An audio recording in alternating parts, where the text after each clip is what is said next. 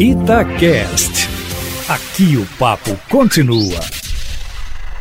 Estamos hoje com o Edu Panzi, o Alexandre Simões, o Júnior Brasil, para falar do momento que estamos vivendo no futebol de Minas e no futebol brasileiro, com toda essa pandemia. Ontem, o jogo do Atlético, o jogo que rebaixou o Boa, mas o Boa já estava com a papelada toda pronta, só faltava o carimbo para ser rebaixado. Não foi aquele pênalti que rebaixou o Boa, pênalti mal marcado pela arbitragem, mas Panzi, eu falava que o Cuca não gostou muito de perguntas sobre uma pressa que haveria da imprensa, uma cobrança, já que a torcida está se manifestando pouco, já que não há presença de torcedores no estádio, sobre melhorar o futebol do Atlético, o Atlético procurar o um entendimento. Muita gente entende que a mudança do esquema Sampaoli para o esquema Cuca ainda não foi absorvida pelo elenco. Seria por aí? Boa noite, Panzi. Boa noite, Emanuel. Um abraço pro Júnior, pro Simões, ouvinte ligado na turma do bate-bola. É mais ou menos por aí, né? É, é, uma, uma ruptura de trabalho muito grande entre o que fazia o Sampaoli e o que pretende fazer o Cuca, né? Aquele jogo de posição do Sampaoli para um jogo de muita movimentação do Cuca. Isso demanda tempo e, e o Cuca ele está pedindo esse tempo, mas algum, alguns torcedores, parte da torcida do Atlético, é, estão muito ansiosos, querendo que o time renda muito rápido e a gente não tira a razão deles.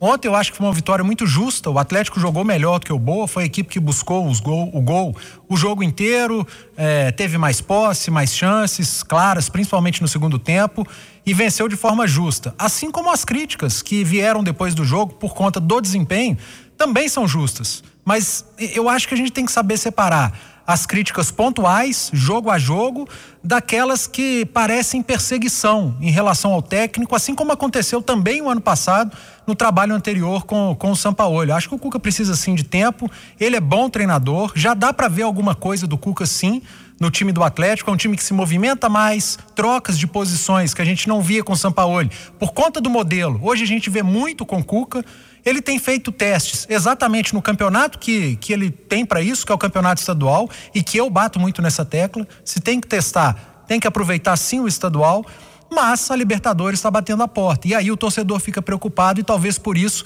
potencialize as críticas. Então tem que saber separar o que é crítica pontual, jogo a jogo, daquilo que é perseguição. Eu sei que tem uma turma que é muito barulhenta, mas é a grande minoria e eu acho e espero sim que o Cuca ainda tem é, qualidade para fazer esse time do Atlético render muito mais. Ok, o Cruzeiro acabou perdendo o jogo em Pouso Alegre.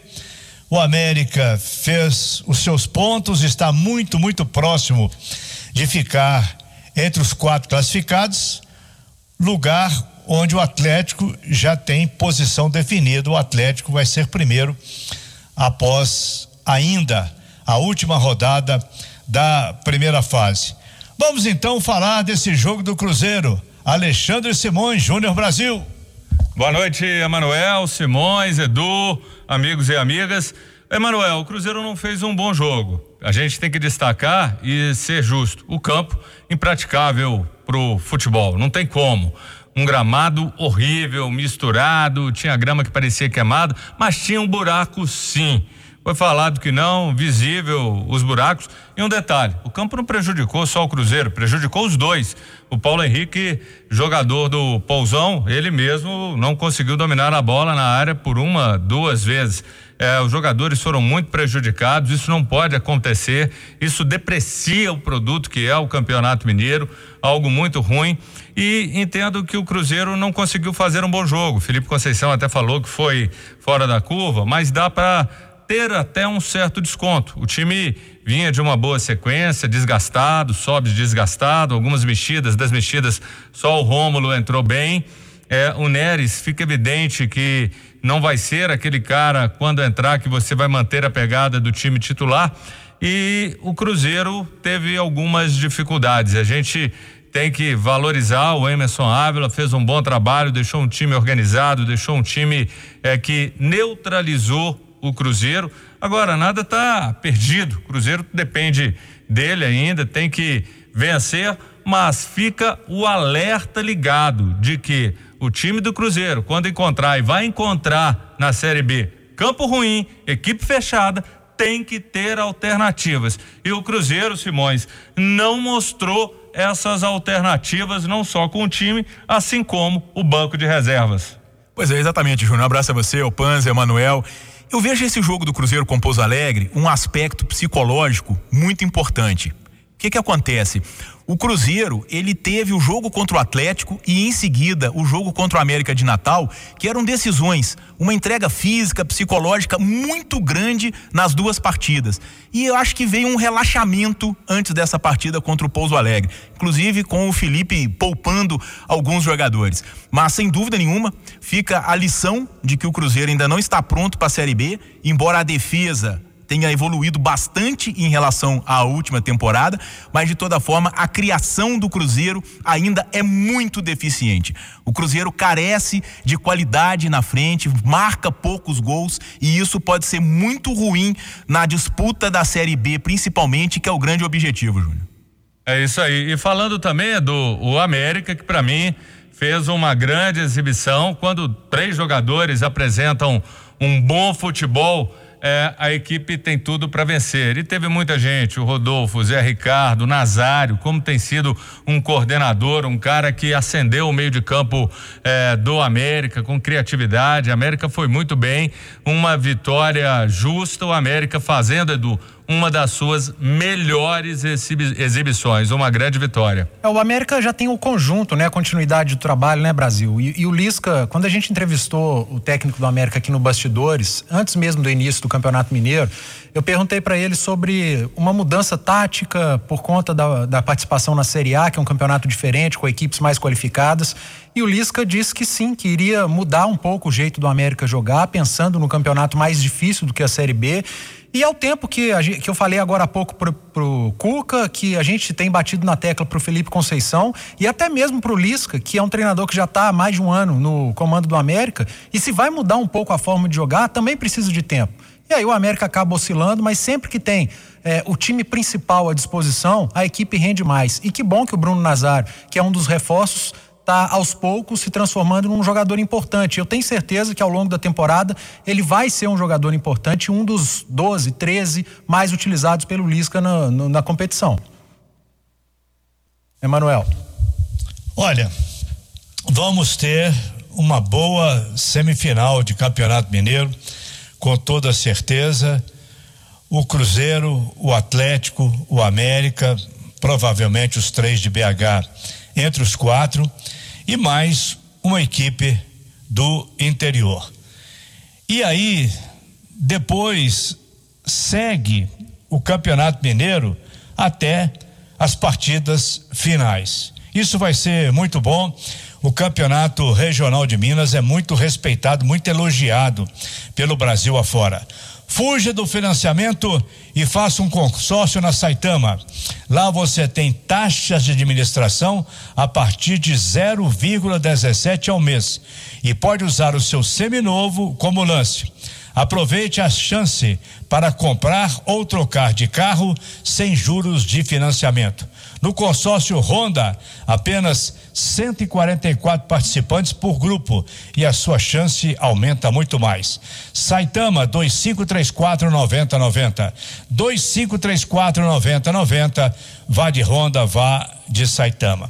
O futebol internacional, principalmente no continente europeu, foi sacudido por uma decisão de grandes equipes, equipes de ponta de vários países, criando uma liga para fazer as suas competições.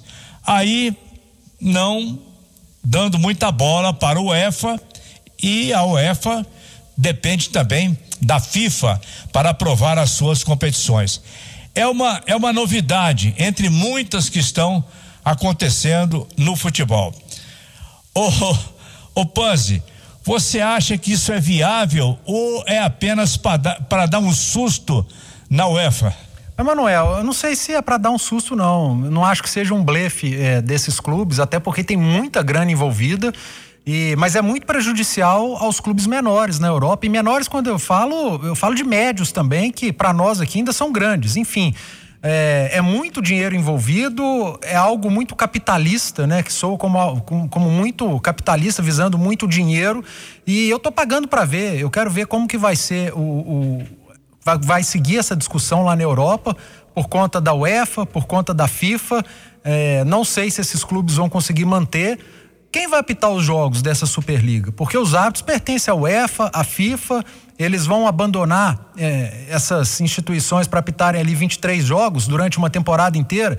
Então tem muita coisa a ser discutida e a gente vai discutir mais a fundo hoje, inclusive no bastidores, com o João, com o Marcelo Beckler, lá da Europa. Eu queria saber o que, que o Simões pensa a respeito disso. Pois é, olha só, o Panzi, o que eu vejo é que a gente já teve até uma tentativa de uma Superliga dessa na América do Sul, mas meio que oficial, tá? A Comembol, no final dos anos 80, criou a Supercopa dos Campeões da Libertadores. Era uma competição disputada apenas pelas equipes que já tinham vencido a competição, né, a Libertadores, e era uma reserva de mercado não havia forma de alguém entrar que não fosse vencer na Copa Libertadores.